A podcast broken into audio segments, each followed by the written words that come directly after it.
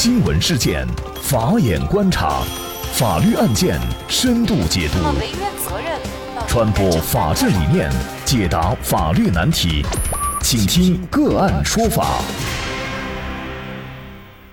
大家好，感谢收听个案说法，我是方红。更多的经典案件解读，欢迎您关注个案说法微信公众号。今天呢，我们跟大家来聊一下老同学聚会。喝酒前先签喝酒免责承诺书，那么这样的生死状有效吗？据武汉晚报报道，九月十七号和十八号，蔡甸区一个敬老山庄内举办了一场高龄同学聚会，与会的二十多名老年人自觉签订了一份安全自负承诺书。那么在十八号下午啊，记者联系上了活动的组织者之一严老先生。严老先生说呀，这几年网上常有报道，同学聚会因为饮酒过量和各种意外导致出问题。早在去年，参加聚会的同学就建议签一份免责书，不给子女和同学之间添麻烦。而眼下这份免责承诺书呢，正是综合了同学们的意见产生的。那么，严老先生表示啊，今年的同学聚会特别有意义，参加聚会的二十二名同学全都签了这份协议。那记者注意到呢，这份免责书的内容大意是：我已经步入老年，明白夕阳无限好，只是近黄昏的道理。难忘的是少年同窗，我希望过得更加温馨、更惬意、更绚丽、更无憾。所以，甘冒发生意外的风险，自愿参加同学聚会。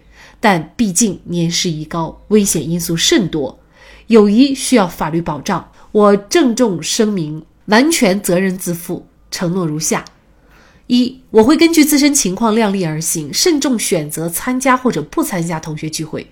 如果我参加了同学聚会，那是我对自身健康状况评估后的选择，与告知我参加同学聚会的同学没有任何关系。二，如果我突发疾病，那是我自己身体有病，和参加同学聚会的同学没有任何关系。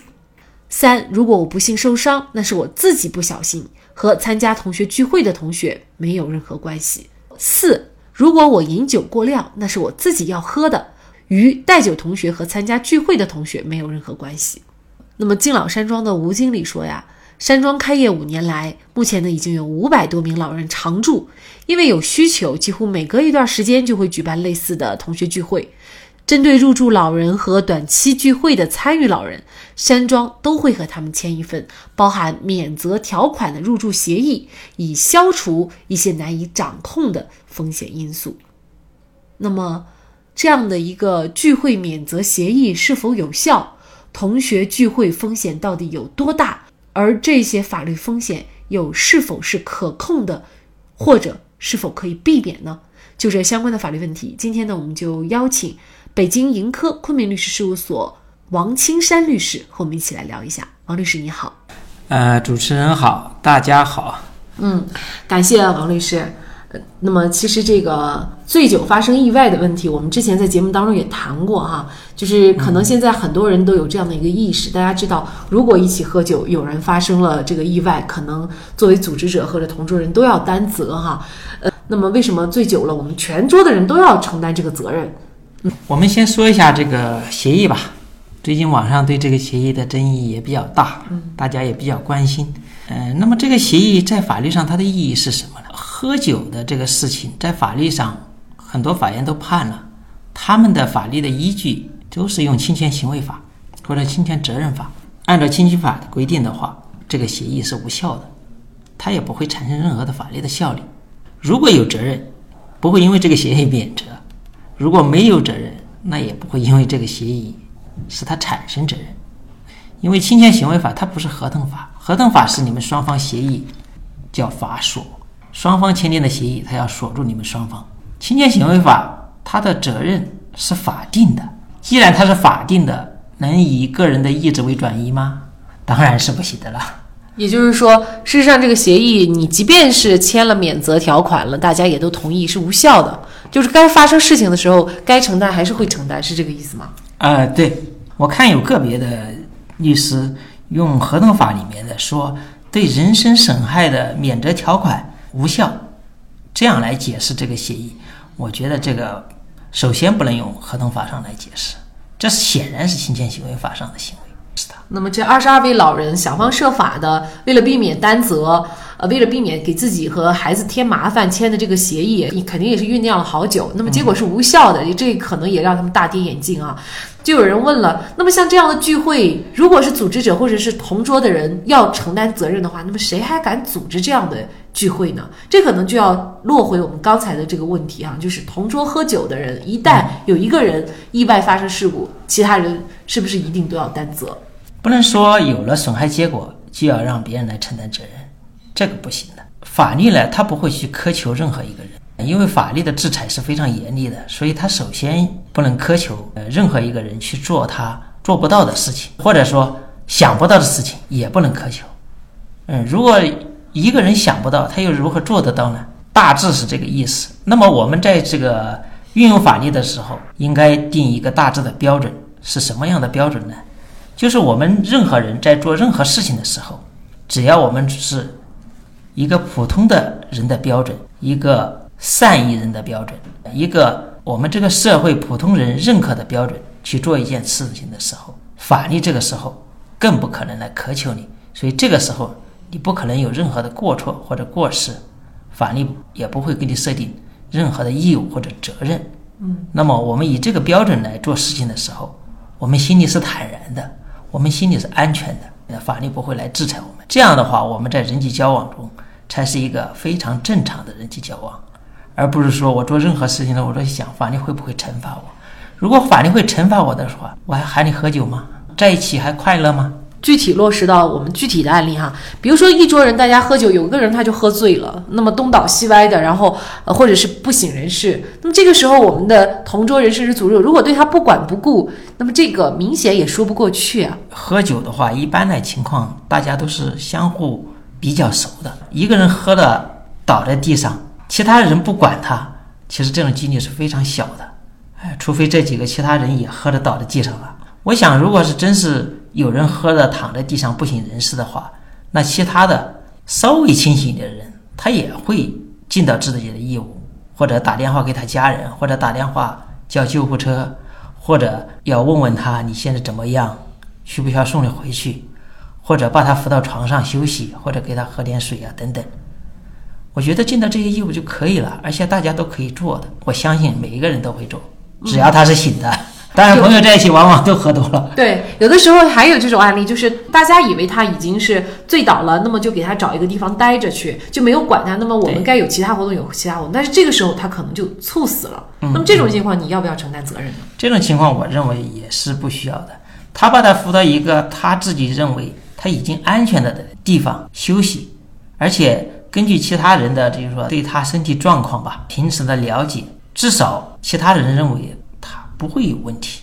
如果他真的已经认识到他可能会死亡，那我想大家作为亲戚朋友，那我绝对不会说是坐视不管的。这种情况极少极少说坐视不管，一般不会出现的那种非常极端的死人的情况。所以他认识不到，认识不到就不会有过失。法律上的故意或者过失，必须是认识得到。开始一定要认识得到，那么有两个问题是认识不到的，或者说很难认识到的。第一个问题是，他这个身体的状况究竟在这种情况会不会发生死亡？这个他自己都判断不清楚，别人更判断不清楚。第二个就是，大家一个普通的人，平常在一起喝酒都没事儿，他自己也是个成年人，对自己的喝酒的后果也有所认识，所以稍微喝多一点或者高兴的多喝两杯。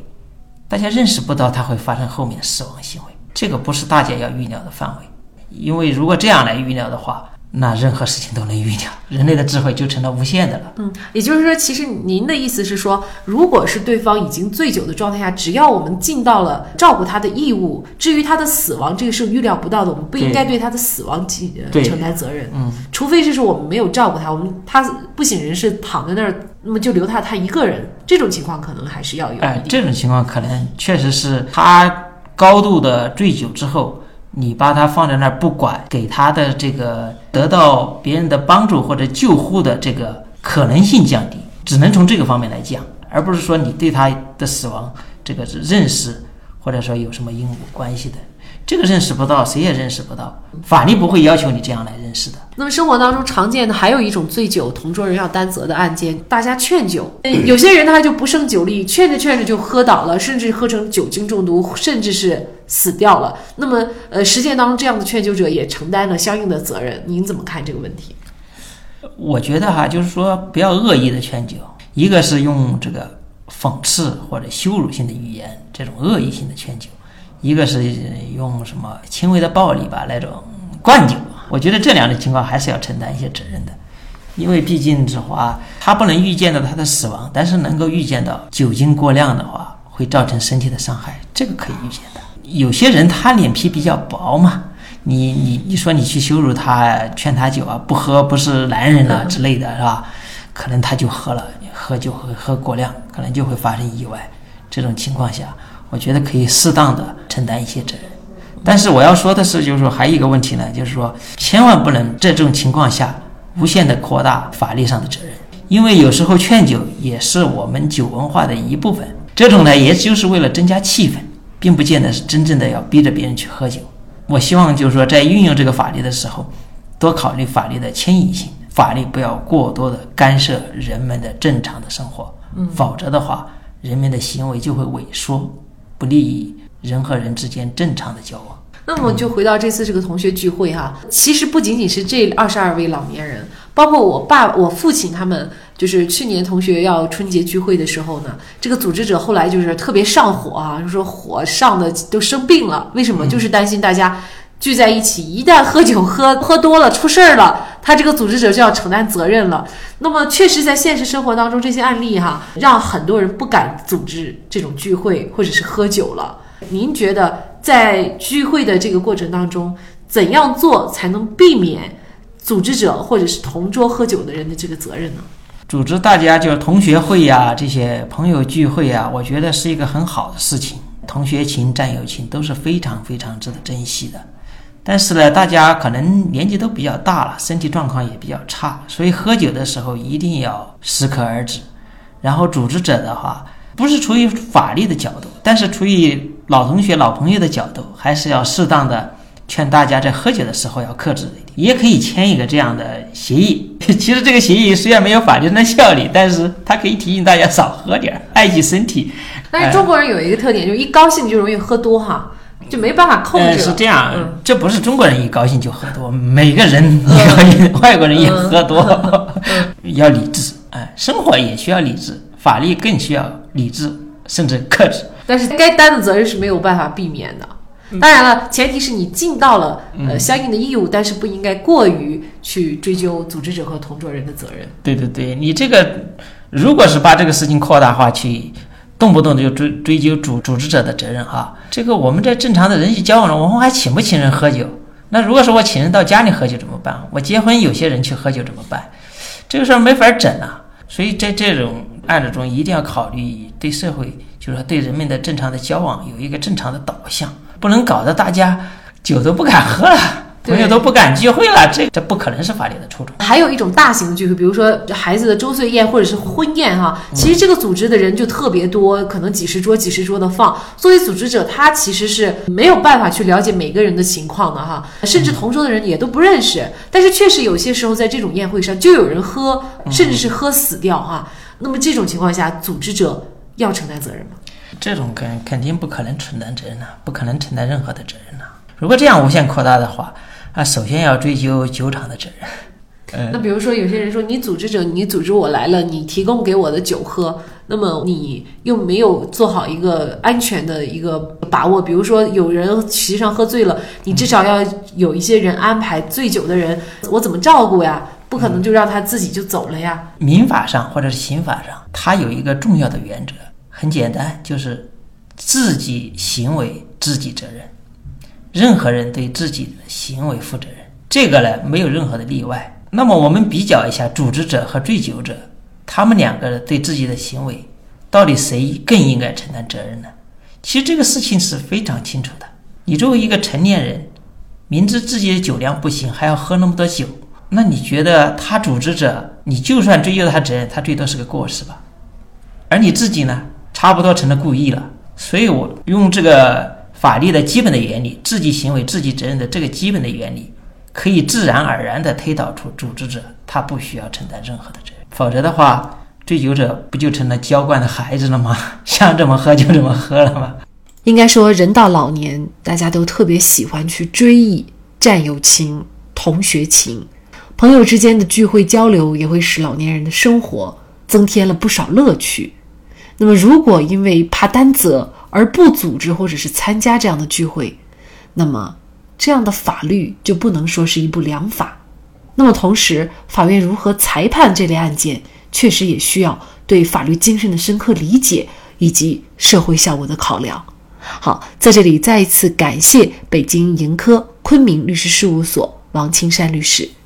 那也欢迎大家通过关注“个案说法”的微信公众号，具体的了解我们本期案件的图文资料以及往期的精彩案例点评。另外，您在生活工作当中遇到一些法律问题，都欢迎您通过添加幺五九七四八二七四六七幺五九七四八二七四六七这部电话号码的微信号向我们进行咨询和交流。给大家提供法律问题解答的都是我们节目邀请到的嘉宾了，他们都非常的资深、专业和负责任。感谢您的收听，我们下期节目再见。